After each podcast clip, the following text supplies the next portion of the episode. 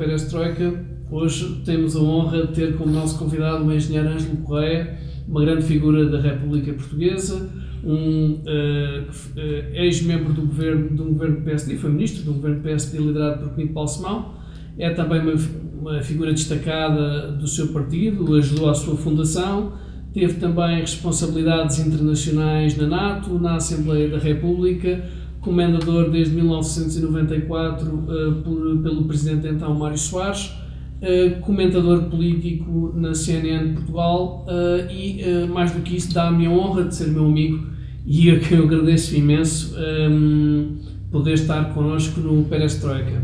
A primeira pergunta que eu fazia ao Sr. Engenheiro, além de dar as boas-vindas ao Perestroika, tem a ver com como vê a situação do Médio Oriente uh, em relação aos países ocidentais, ao modelo ocidental, e que dificuldades nós temos neste século XXI tão conturbado em aplicarmos o um modelo democrático em países que ainda não estão nessa fase de desenvolvimento, que consideramos desenvolvimento. Muito obrigado, Felipe, por vir aqui a casa e me convidar para conversar consigo. E com os nossos telespectadores também. Ora bem, vamos dividir as questões, porque elas são muitas e simultâneas. Primeira, o um mundo islâmico, árabo-islâmico, se quiser, árabo, porque até às fronteiras da Pérsia é árabe.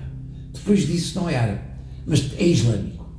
Portanto, as fronteiras, digamos, deste mundo, por mais amplas que sejam, demonstram uma realidade religiosa que não tem paralelo com nenhuma outra religião do mundo.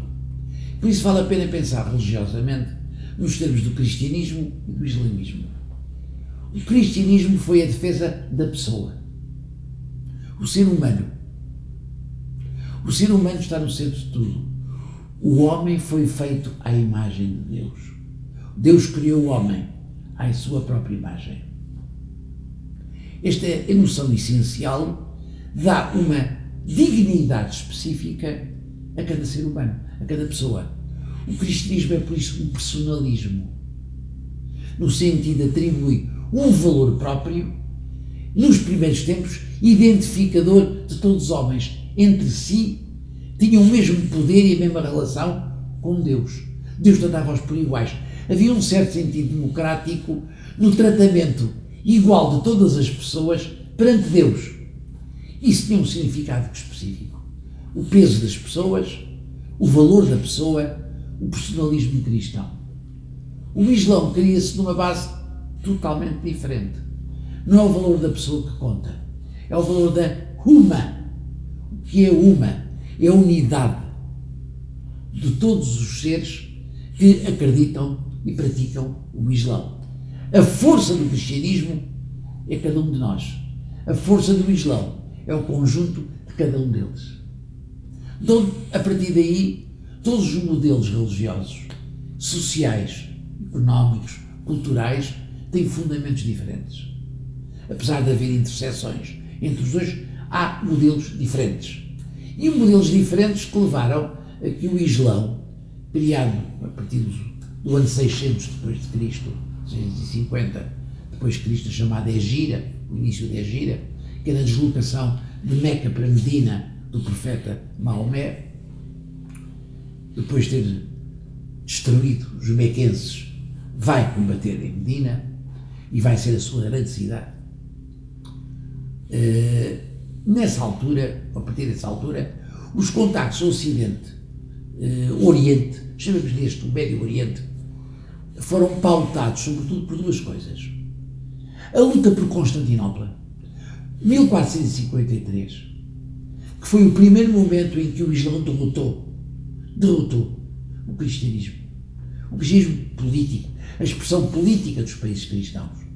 Porque o papado, que tinha a sua sede em Roma, a partir do século VI, nessa altura separou-se. Porque eh, o papado, inicialmente, tinha um conjunto de, digamos, de populações que tinham sido apostolizadas pelos apóstolos, sobretudo São Pedro e São Paulo, que vieram da Judeia para o Ocidente. Jerusalém, a Judeia, é o centro, é o epicentro de onde tudo começou. A partir daí emigraram para a Trácia, para a Grécia, Sicília, os Balcãs, entraram na Itália. Depois daí, o papado, depois de, digamos, de se instituir o papado, São Pedro foi o primeiro Papa, como sabe, Papa é quer dizer um vigário de Cristo na Terra, representante, representante, não é mais que um representante, máximo, sob o ponto de vista religioso. Eh, mais tarde, o imperador é o representante político dessa visão religiosa, o cristianismo vem até a Inglaterra e vem até à Península Ibérica. Bom, no Oriente estabeleceu-se em Bizâncio, mais tarde chamado Constantinopla e hoje chamada Istambul, por isso que chamavam os bizantinos, naquela altura, o segundo papado, que é o papado do Oriente. O papado do Oriente esteve sempre mais em contacto com o Médio Oriente e não tanto o papado de Roma. Ora, o papado de Bizâncio, ou de Constantinopla, se como queira, era um papado muito forte em termos científicos, culturalmente, economicamente, mas não militarmente. E, portanto, aconteceu que em 1453 a força do Império Otomano, os turcos otomanos são aquelas, são aquelas tribos que estavam desde Mar Cáspio Mar de Aral e que desciam até uh, à zona do, do Chat el Arab, ou seja, ao cruzamento do Tigre e do Eufrates foram populações, foram tribos, que vieram depois dos mongóis. Porque houve várias invasões da Ásia Central, que é o epicentro, de facto, muito importante nesse período histórico, desde os buídas, os seljúcidas, os azeris, todo esse conjunto de pessoas e tribos foram destruindo os impérios árabes tradicionais, que estavam em dois sítios, primeiro em Damasco, depois em Bagdá. Bagdá é o período das chamadas Mil e Uma Noites, o Califado das Mil e Uma Noites, a Sherazade. É o império, digamos, do máximo de esplendor, do luxo árabe, mas que cai, que cai com as invasões, cai no interior de si própria e as invasões mongóis dão um toque final. Depois disso, foi os otomanos. E os otomanos precisavam de uma coisa, de um símbolo para se tornarem os líderes de todo o mundo árabe. A queda de Constantinopla, a queda dos cristãos, em 1453, levou, uh, acabou o papado do Oriente. Portanto, a partir daí, temos o Império Otomano, que durou até 1918. Ora bem, Império Otomano que estabeleceu desde a atual Turquia, descendo, portanto, pela Grécia, indo à Sicília, àquelas ilhas todas, uh, Lesbos, uh, Hidra, uh, Rhodes, tudo aquilo desce e vem pelo Egito, tribo Cirenaica, Tripolitânia, Maghreb, até Marrocos. E entra na Península Ibérica em no ano 717, 711, através dos berberes. Berberes, nós chamamos os berberes. Sabe o que é que dizer berberes? É como os cristãos chamavam os bárbaros. Eram os bárbaros, nem berber. Eram os árabes, eram os bárbaros que vinham e Fidel eram mais cultos, aliás, civilizacionalmente do que nós. E esses berberes entraram pela Península Ibérica, tomaram grande parte da Espanha, o sul e o centro da Espanha e o centro-sul de Portugal. Chegaram até o quase ao Douro, chegaram a Viseu, as zonas de Viseu, chegaram a passar Coimbra. Chegaram, aspectos que ainda hoje temos. É? Temos. Há vários castelos, aliás, naquela zona de o Penedono, por exemplo, e do Sernancelho, o que é o Penedono? Tem ainda traços da cultura islâmica lá implantada. Tudo isto significou o quê?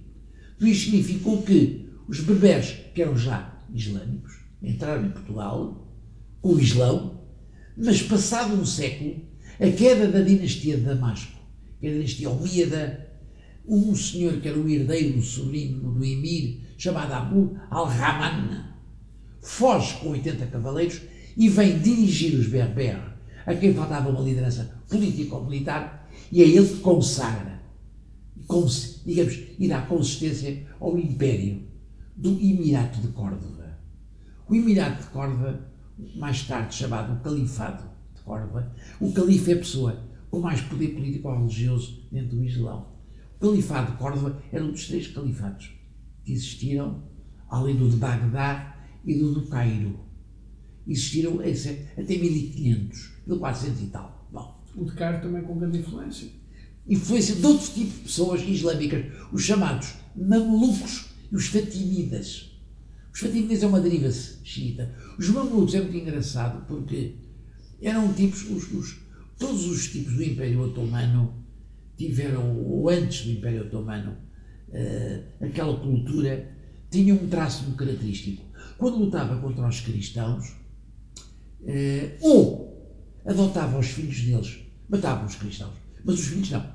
Os filhos vinham para a corte do, do Pachá, do Império Otomano, e eram treinados como os melhores militares. Eram chamados regimentos dos janízaros.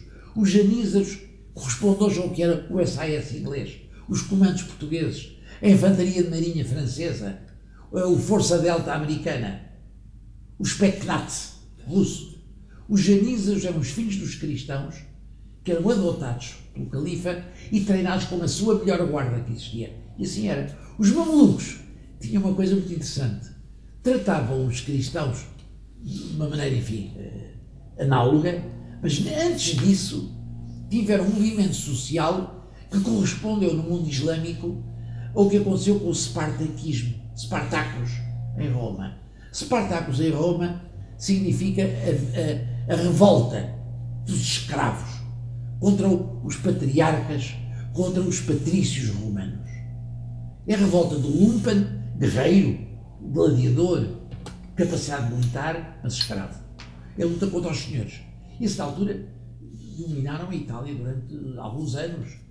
Eh, os mamelucos correspondem exatamente ao mesmo, mas bem sucedido. Ora bem, voltando à nossa questão básica. Hoje em dia, percebemos que, deste período até 1453, foi um período de Charles Martel, Poitiers, na Europa, em França, evita que os árabes venham da Península Ibérica e entrem em França. Bizâncio tapou sempre a leste a entrada dos árabes na Europa. A partir daí, começa um movimento descendente. Rapidamente, o Império Otomano tenta fazer duas coisas: atacar através dos Balcãs a Hungria. Porquê a Hungria? A Hungria é o sítio mais plano que no passado tinha sido atacada pelos hunos o Átila, chamado demónio de Deus, contra, demónio de Deus, era de, contra Deus, ele foi derrotado na Hungria. E não foi só pelos húngaros. É por isso que nós temos de olhar para a Hungria hoje eh, com olhos de perceber o que é história. E temos de agradecer muitas vezes aos, aos magiares. Eu não chamo de Hungria, chamo magiares, porque são mais dilatados racialmente. A cultura magiar. Cultura magiar fortíssima tem centenas, centenas de anos. Um saber, uma experiência. De identidades. Um povo com identidade como os árabes. É um povo que nós temos de ter muita cautela e muito, sobretudo, muita ciência e tolerância e respeitar. Ora bem, o que acontece? Por duas vezes os, os, os, os, eh, os otomanos chegaram às portas uh, da Hungria. Entraram. A cidade de Budapeste como sabe, é só uma de duas cidades, separadas pelo Danúbio, Buda e Peste. Peste foi ocupada pelos árabes. Buda era o reduto cristão. O Danúbio era a fronteira. Chegaram aí. A seguir tentaram chegar a Viena da Áustria por duas vezes. Uma foi em 1641, outra foi em 1500 e tal. Duas vezes tentaram chegar. Nessa altura, se entrassem pela Hungria, o cara amigo, a entrada para a Europa quer pela Hungria, quer pela Áustria, estava comprometido o futuro da Europa. Quem é que veio ajudar? Engraçado, outra questão histórica. Quem vem ajudar os austríacos a conter as invasões otomanas árabes? A cavalaria polaca. Polónia.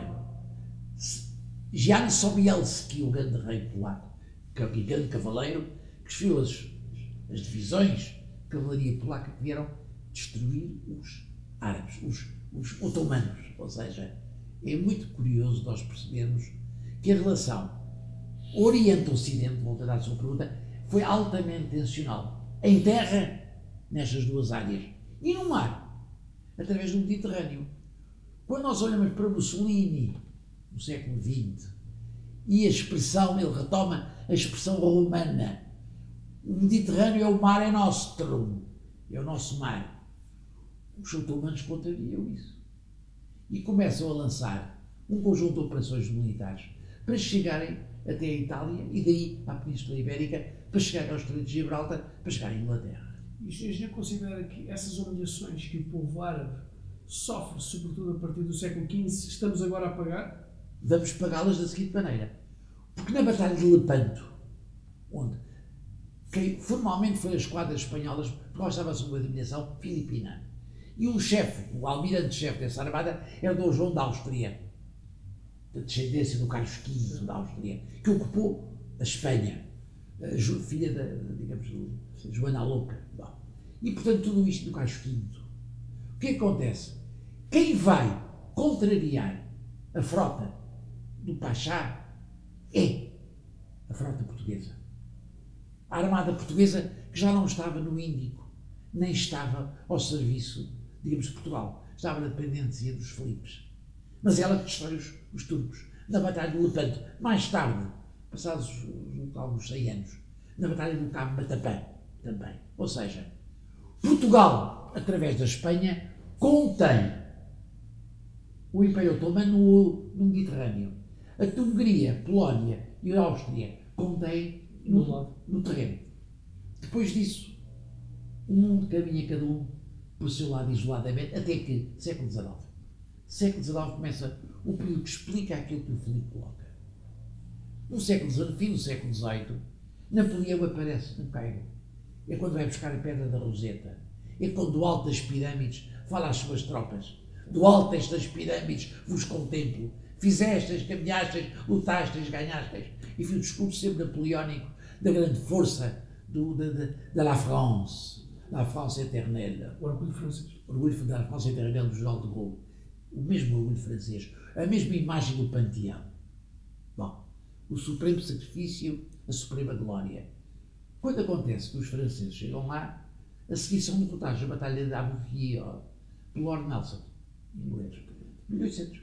Ou seja, a, a luta franco-inglesa, que era uma luta continental, transporta-se da Europa, transporta-se da Mancha para o Egito. E o mundo, o mundo oriental, egípcios e os turcos, começam a olhar para aquilo e dizem: Mas o que é isto? Que nós nem conseguimos perceber, nem participar, nem ter vez iguais. Começa um declínio simultâneo do modelo otomano na Turquia, a tal ponto que nós todos dizíamos, nós todos, quer dizer, salvo seja, eu não estou a viver uma segunda reencarnação, nem uma primeira. Portanto, naquela altura dizia-se, o doente da Europa era a Turquia. Porquê? Começa a absorver a organização, a disciplina, o modelo militar, o equipamento, a tecnicidade europeia. É a Turquia o primeiro a recebê-lo. Mas é o Egito, diretamente, a beber mais depressa ainda a cultura inglesa. De século XIX, é o regresso, é a entrada da Europa culturalmente por cima, se quiser. Por cima no sentido de trazer os macro-problemas, as macro-soluções, as macro-imagens, os macro-modelos de orientação, as grandes guidelines para o mundo árabe. Começa a segui-los a tal ponto que a primeira revolução secularista contra o Islão é feita por um senhor chamado uh, Kemal, Kemal, Mustafa Kemal, mais conhecido por Atatürk. Atatürk não era o nome dele. Atatürk é a designação o pai dos turcos, como era chamado. E criou um regime secularista turco que dura desde 1923. E liderou um movimento chamado Jovens Turcos. Os jovens turcos vêm daí. Eram os cadetes da Academia Militar de, de, de, de Istambul e de Ankara, que lançam um movimento de secularização. Ou seja, é a primeira vez que no, no centro, no epicentro, há, há um exercício de laicidade versus religiosidade islâmica. E o senhor já considera que, à luz dos acontecimentos que sabemos hoje em dia, que isto também representou uma humilhação para uh, o modelo de alguns islâmicos e de muitos árabes que pretendiam seguir? Essa é a grande questão que realmente aconteceu. Mas não só por causa disso. Por causa da exploração do petróleo. Em 1906, os ingleses começam a ocupar a Pérsia. Os ingleses, aliás, são os grandes responsáveis da maior parte dos problemas do, do conflito islâmico-europeu. Porquê? Porque são os ingleses que começam a, depois de 1918, fizeram a chamada separação entre o modelo, de acordo com o modelo Sykes-Picot, foi a linha de separação, contrariando a ideia do velho Lawrence da Arábia, que queria com a guerra contra os turcos, Primeira Guerra Mundial, que acabou em 18, queria a Turquia fora, mas os árabes a mandarem naquelas regiões todas, os ingleses disseram não, vamos dizer isto em partes.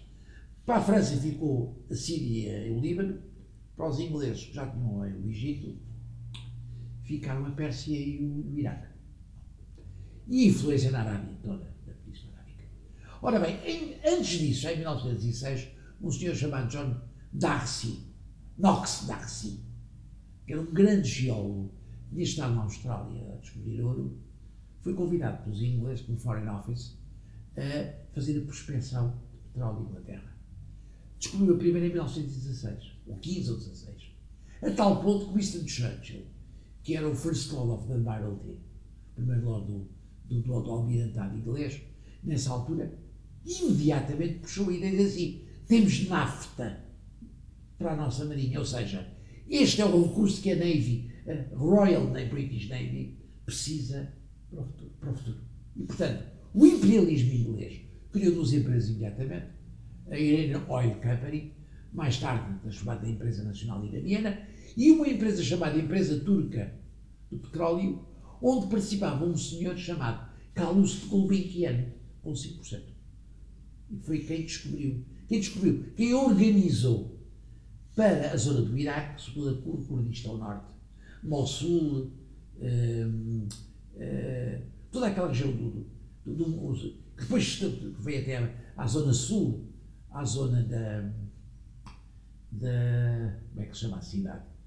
Uh, junto ao canal. Exato. Junto, toda, toda, a zona. Toda a zona da parte xiita sul, que era a zona onde terminava o Chatel Árabe. Portanto, já junto ao Golfo Pérsico. Toda aquela zona de petróleo foi encontrada por ele, uh, negociou e participou nele. Só que o modo como os ingleses dominaram o governo iraniano. Primeiro criaram a dinastia, o Shah, a dinastia do Shah. Substituíram o que estava. Por um homem de cavalaria, um coronel de bigodes, dois metros de altura, o Sr. Reza Shah. E era coronel dos, dos cossacos. Transformaram em o Shah da Pérsia.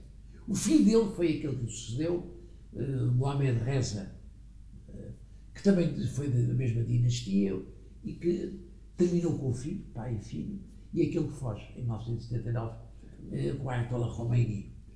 Todo o levantamento. Na contra-revolução. É? Todo o levantamento islâmico contra o Ocidente tem a sua expressão mais dilacerada e mais forte na visão teocrática de Khomeini, xiita, não sunita. Tem, por sua vez, nos movimentos sunita, a primeira grande oposição no movimento que há de 1928 no Egito. O Egito, de um lado, e o Irão, por outro, são os dois grandes polos onde se consagra, se projeta e se plasma o movimento anti-ocidental por parte dos árabes. Na, no Cairo, através da chamada uh, Irmandade Muçulmana, Said Qutb, uh, Hassan al-Albana, Said Qutb, que foi mestre, não sei, sabe, o irmão dele, o irmão dele, foi mestre, sabe quem? Osama Bin Laden, em Jeddah. Portanto, aquelas ideias campearam, desenvolveram-se, demoraram décadas até chegar ao extremismo religioso. Ou seja, numa primeira fase, houve equilíbrios, houve visões seculares no Meio Oriente, Saddam Hussein, a Síria, o próprio Líbano, havia movimentos do chamado Partido Baath, que era uma tentativa da secula... Nasser, o velho coronel Nasser, que nacionalizou o canal do Suez, havia um movimento interior de secularismo contra os ideais religiosos extremos. Mas, do outro lado, havia uma deriva que dizia: este movimento falhou. O Ocidente continua forte. Temos que atacar o Ocidente de uma maneira mais dolorosa, mais forte e mais avassaladora. É a deriva salafita. E chegamos ao terrorismo de hoje. Bom, nós vamos fazer uma, ligeira, uma breve pausa.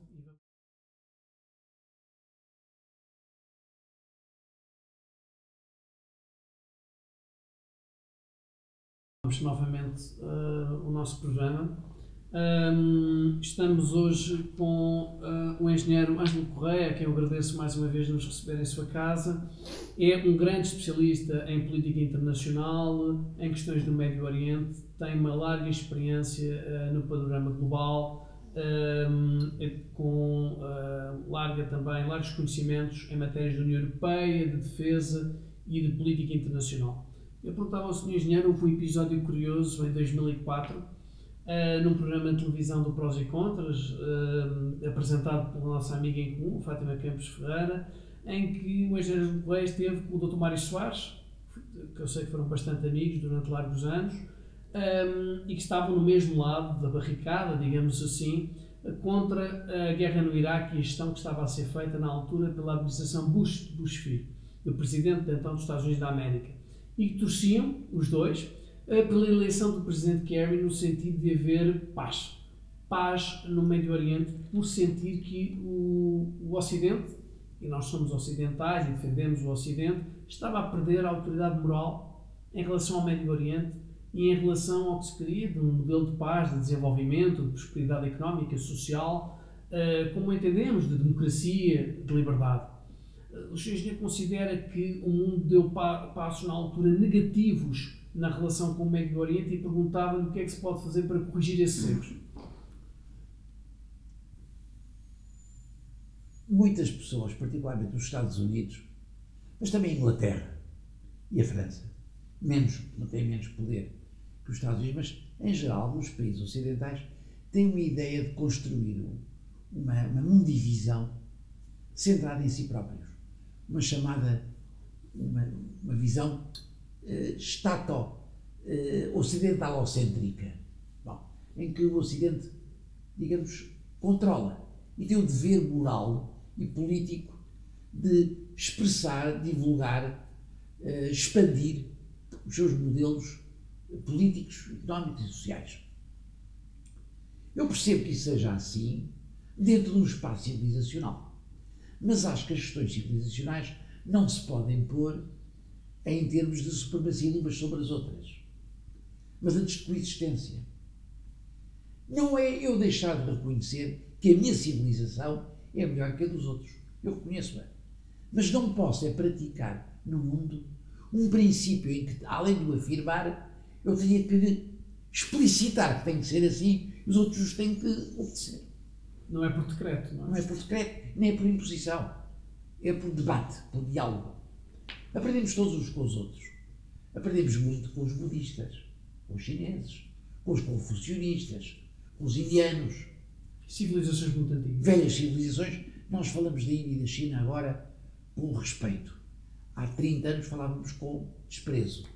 Há 50 anos com ódio e pé calcado em cima. Mas esquecemos de uma coisa. Até 1840, 1840, o peso percentual da China e da Índia no valor económico em todo o mundo era metade. Metade do mundo economicamente era a China e a Índia. E nós tratávamos como uns descamisados, uns descalços, uns párias. E não era assim. Ora bem, eu penso que o Ocidente não percebeu que a melhor forma de se projetar e se expressar era dialogando, mas não impondo. E a pior coisa que pode acontecer é quando essa imposição foi militar. Para isso, a história do Iraque é uma invenção. A história da, do Saddam Hussein ser um perigosíssimo esquerdista. Pior que isso, eh, radical islâmico, era completamente falso. As armas de destruição maciça? Ele tinha sido, em primeiro lugar, um dos pais, com assassinatos à mistura, claro, Era um assassino. Mas uh, matou curdos com gás. Com, com, com, 88, aquela questão. Tudo isso. Fez o pior que se pode imaginar. Atacou os xiitas, tudo. Era um tipo doente. Uh, mas, sendo doente, não era um tipo de armas nucleares nunca teve. E os Estados Unidos sabiam. Porquê? Porque desde que andavam atrás dele, sobretudo desde a Operação Desert Storm, você talvez se lembre de uma coisa importante que foi uh, o 10 de 1970 em 89, 89, 91, 91, por essa altura. Quando aconteceu isso, passado alguns anos, o, o, o, o Iraque ficou de quarentena, sempre com o espaço vigiado, aéreo, tudo isso com sanções, sanções com restrições constantes. Mas a certa altura, você se lembra, há uma fuga de duas filhas do Saddam, o Saini e o respectivo Gerros, para Amman. Julgo que foi a volta de 1994, 95. Eles estiveram lá três dias. O Saddam prometeu-os que os vão, regressem, nada vos acontece. Eles acreditaram, chegaram lá foram mortos. E as filhas sobreviveram. Só que nesse interim, quando estiveram em Amman, elas, os, os, os erros, explicaram muita coisa do programa nuclear. A quem? A quem tinha poder na zona. Mas que sabiam já tudo o que se passava. Mas, além de saber tudo o que se passava, Israel também sabia. Se há país do mundo que conhece melhor que ninguém o Médio Oriente e os árabes, os persas, Israel. Israel é um país notável e a raça judaica é uma raça notável. Não sei se pode chamar raça. Os judeus são notáveis. Criaram um Estado notável, sabiam. Só que, depois dos Twin Towers, que foram feitos a mando e por uma missão terrorista, Al-Qaeda, sunita. Não tinha relação com o Saddam Hussein? Pelo contrário. Exatamente. Pelo contrário. Eh, em alguns casos, quer a Pérsia, quer o Iraque, quer o Irão, quer o Iraque, conheciam-los, mas não tinham relações com eles. Porquê? Porque eles nunca foram salafitas, jihadistas. Doutrinariamente, nunca foram salafitas. Bin Laden Nem... não simpatizava com o Saddam Hussein. Com certeza, odiavam. Achavam um déspota, um déspota sunita. Claro. E achavam o Khomeini um déspota xiita. Não tinha nada a ver com a, a corrente de um déspota ainda maior, que era o Osama Bin Laden. Tudo isso significou que havia uma. O Ocidente não quis conhecer verdadeiramente o que era Al-Qaeda. E como não quis conhecer, de repente sentiu-se a necessidade de punir alguém pelo crime de, e foi o crime que praticaram nas Torres Gêmeas de Nova Iorque e os 3 mil e tal mortos que produziram e, os, e a depredação da imagem norte-americana. A comunidade dizia que o mais fácil de atacar era o Saddam Hussein. Saddam Hussein é um produto da história por estar no sítio errado, no tempo errado e com o modo errado de estar. Saddam Hussein supliciou-se estupidamente e entregou-se de uma forma culposa aos americanos sem o ser. E os pretextos de armamento químico, armamento nuclear, não existiam. Ligação à Al-Qaeda, não existia. Tudo isso foram pretextos errados que se perceberam desde que entraram. É evidente que tudo isto, para mim, tenha outro significado com o Tomás Soares. Ambos acreditávamos no diálogo intercivilizações mas não no domínio militar de civilizações ou outras. E por isso participámos do mesmo programa e durante muito tempo militámos em causas análogas. E bem, até à sua morte, paz à sua alma e, e honra à sua ação em Portugal.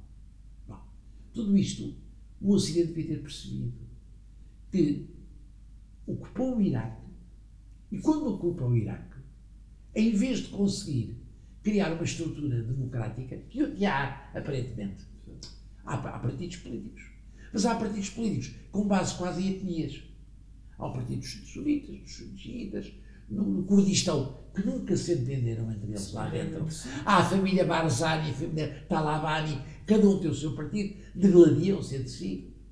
Portanto, naquele país, fantoche, fantoche é demais a palavra, naquele falso Estado, que não existe sociologicamente, politicamente e nunca existiu, é uma criação inglesa da senhora Gertrudes. Ora bem, Gertrudes Bell, é uma criação um pouco da senhora Gertrudes Bell, que a esta altura não acreditou, não gostava a participar também. O que acontece é que criámos um Estado, um rogue state, não tem unidade nenhuma. Teve, até hoje, durante o período de Hussein, o domínio sunita tinha apenas 20% da população sobre o resto.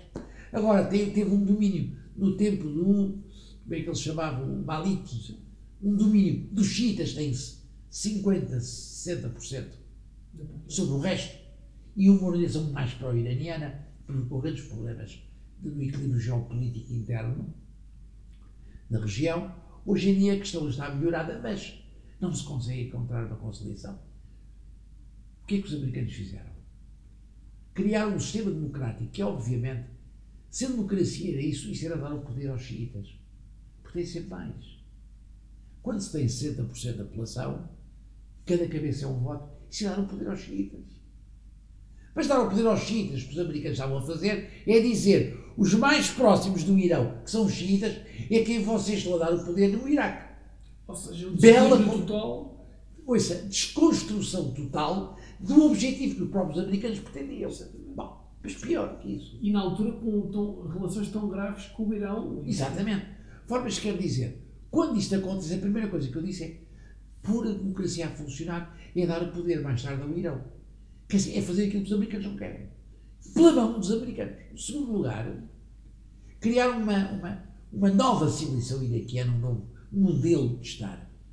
Acontece que o derrube de todo o exército iraquiano criou um conjunto de desempregados que se entregaram eh, à criação e à formação de novos movimentos dentro das prisões norte-americanas. As prisões norte-americanas, duas, Buca e Al-Ghraib, foram as grandes escolas de formação do Daesh.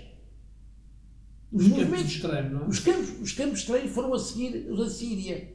Mas onde eles começaram a treinar no terrorismo foi em Buca. Aprenderam. Aprenderam, conheceram-se todos lá, criaram elos, Tinha um inimigo em comum, ou vários inimigos. Zawiri, Zawiri, Zawiri, perdão. Zawiri é o grupo 2 da Al-Qaeda, o, o, ai, o, Sim, o Jordano. Jordano esquece-me o nome agora, mas enfim, está debaixo da língua. Mas foi o primeiro tipo. E a seguir, o, Abu Bakr al-Baghdadi.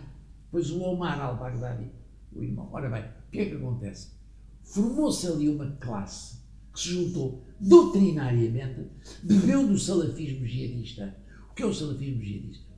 É a visão mais extremada de todo o Islão, que são meio por cento da população, mas com um terror que ultrapassa a ação dos outros 90% ou 99%. O fanatismo sem limites. eh, O fanatismo, primeiro religioso, dizendo, regressando a movimentos do século IX. Nono, tre- século XIII, XIV, perdão, e século XVIII. Que é, nós temos de adaptar a religião islâmica hoje, o Islão hoje, não com olhos diferentes daqueles com que o profeta escreveu Corão. Ou seja, como está escrito no Corão, exatamente nos termos que lá estão, é como nós hoje em dia temos que olhar o Irão e não de outros. Não há evolução possível. Não há racionalização necessária e justificada para reequilibrar a fé com razão. Há fé. E a fé vai permitir tudo. E fé permite tudo. Ora bem, isto é um movimento, isto é um movimento salafita, dos companheiros, salaf, dos companheiros, que debaixo da visão anbalita, anbalita, ele chamava, o homem céu do século IX, uma visão do Islão exatamente is, como está. Não é permitido versões delegadas. Isto é a mesma coisa para os cristãos dizerem. Tens que olhar para a Bíblia e dizeres exatamente e pensares que o milagre da multiplicação dos pães e do vinho é exatamente a multiplicação de pães e de vinhos. Uma visão literal, extremada e. Literal.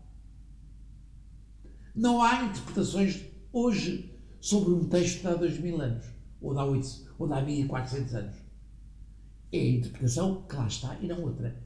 Hoje repre, represtinamos, recuperamos, reafirmamos a interpretação feita na altura em que ele foi escrita. Que é estranho.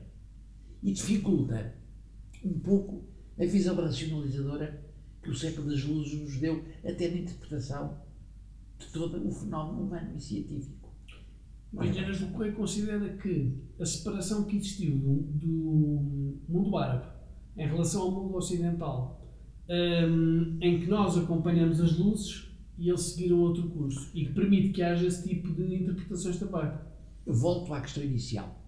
O cristianismo, o cristianismo é uma religião notável. Notável. Que pena que o mundo esteja a descristianizar. Porque o cristianismo é uma religião notável.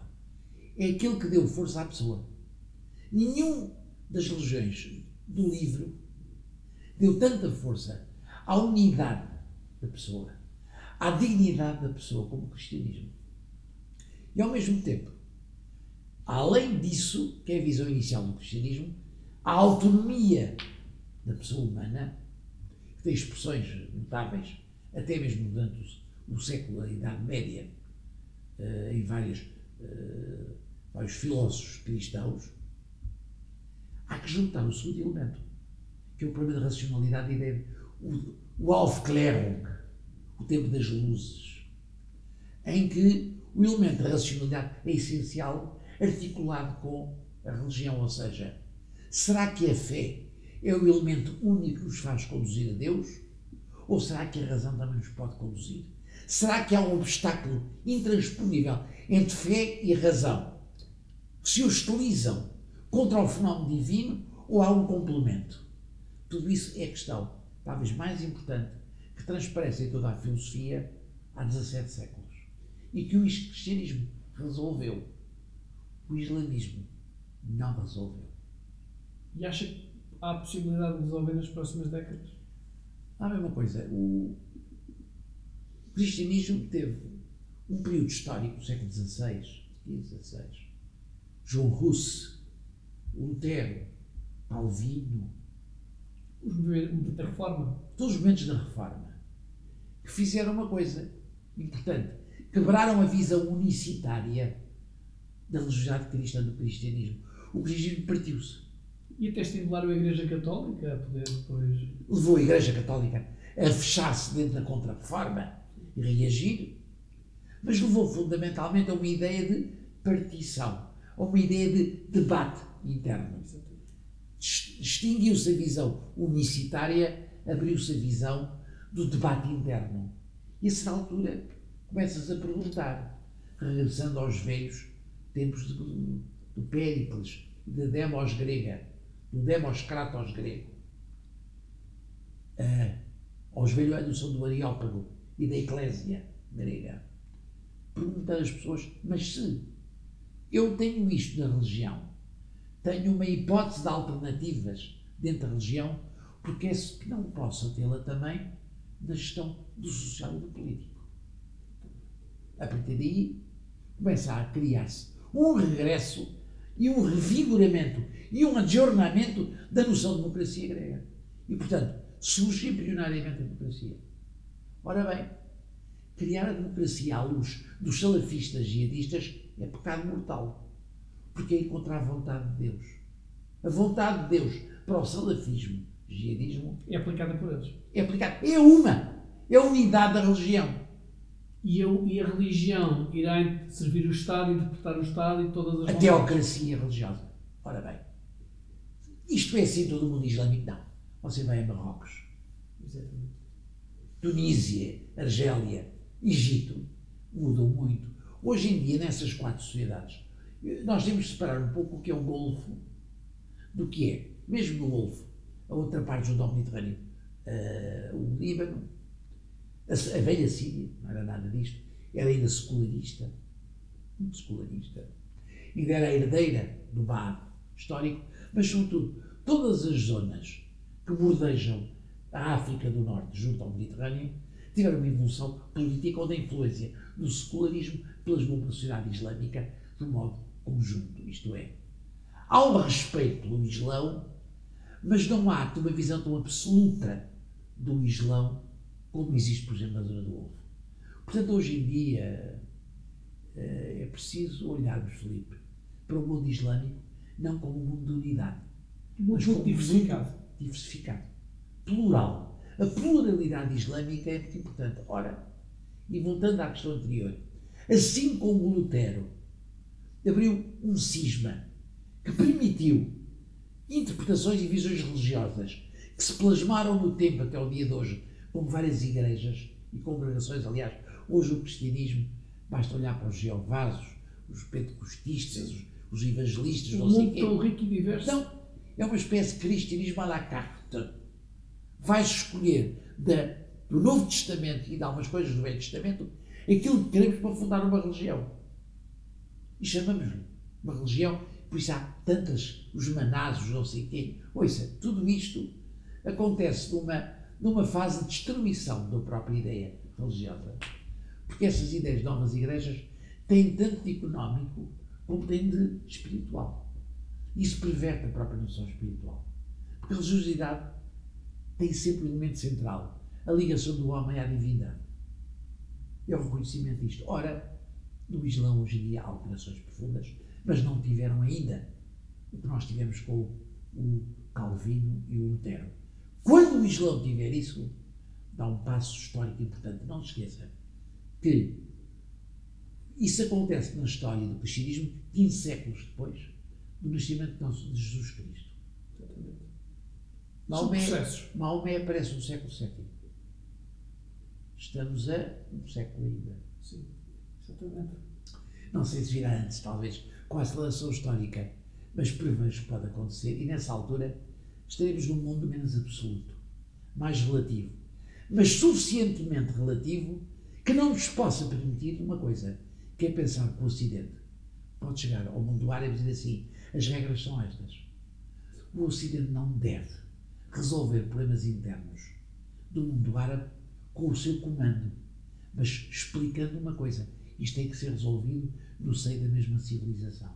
Assim como eu não acredito que o mundo árabe, se fosse mais forte do que nós, viesse de repente para resolver um diferente da Península Ibérica e a França, eu também não acho. Seria desastroso. É. Por isso é que eu acho que hoje em dia nós temos de perceber, não podemos impor a uma civilização a nossa interferência no comando. É claro que nós nunca dizemos que é por causa disso. Falamos da geopolítica, da geoestratégia, dos equilíbrios mundiais, dos recursos naturais, leia-se petróleo, falamos disso tudo, gás natural. Mas isso às vezes mascara poderes imperiais. Eu não gosto. Bom, eh, com pena minha, mas temos de terminar. Eu agradeço imenso a honra ao engenheiro Ângelo Correia de nos ter proporcionado este verdadeiro tratado. E estas são as reflexões neste mundo tão complexo e diverso que é o nosso, terminamos o Perestroika de hoje. Eu chamo Filipe Barroso, a produção é de Raquel Carvalho. Até breve. Muito obrigado. obrigado.